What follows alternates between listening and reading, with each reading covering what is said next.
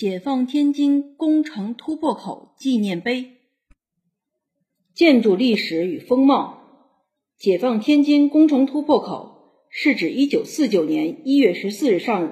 天津战役打响后，东北野战军第46纵队战士经过十余小时浴血奋战，在天津东南尖山一带率先突破国民党坚固的城防工事，进而打开了进攻市区的南突破口。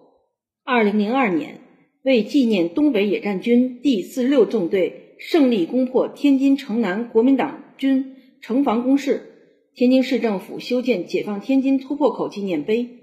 纪念碑依复兴河而建，分左右两座并排矗立。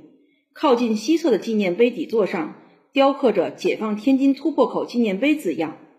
东侧的纪念碑上不规则的石头上铭刻着。一九四九年一月十四日，背面庄严地雕刻着“解放天津突破口纪念记”，以纪念革命烈士先辈们的英雄壮举。二零零九年，被市委市政府命名为天津市爱国主义教育基地。红色往事，登城先锋，血洒城南突破口。天津东南的尖山地区是当时国民党守军。大天津堡垒化城防工事重点防线，解放天津工程突破口紧邻复兴河。复兴河原为南围堤河，是晚清修筑金浦路陈塘支线时，因路基用土就地开挖而形成的一条人工河，位于海河西侧，东西走向，西起季庄子，与魏金河交汇，东至下河圈海河闸口。与海河相连，全长五点八千米。南维迪河自挖通后，逐渐成为天津南郊一条重要的引水、灌溉和排涝的河流。二十世纪四十年代，天津国民党守军将南维迪河加深加宽，挖成一条三米深、十米宽的城防河，成为围绕京城长达四十三千米的城防河的一部分，而且。南维迪河靠市内一侧，沿河筑起一道六米高的土墙，墙上密布铁丝网、电网，每隔二百米筑一座大碉堡，周围设子母堡群，以期形成阻挡解放军攻城的坚固工事。一九四九年一月十四日，中国人民解放军以摧枯拉朽之势向天津国民党城防发起总攻。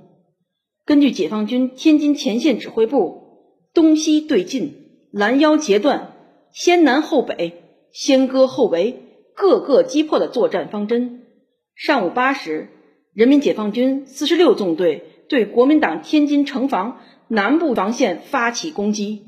在尖山以南护城河及复兴河东西两侧地段发起强攻，由于地势不利，几次强攻未能奏效。在调整部署后，解放军以强大火力压制住敌人地堡群的火力。幺三七师四零九团重新发起冲击，三营七连和一营二连战士率先冲在前面。二连三排三班长吕树华高举登城先锋的红旗，率领全班战士跃出战壕，冲向突破口。由于敌军居高临下。吕树华在冲锋过程中中弹牺牲，战士于米福接过红旗继续前进。在通过第三道铁丝网时，于米福被挂倒。副班长罗开云接过红旗继续前冲。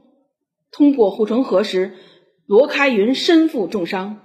于米福再次接过红旗，终于在十三时三十二分将登城先锋的红旗插上城头。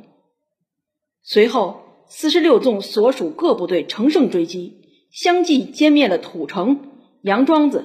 福建路、西楼、马场一带的敌人，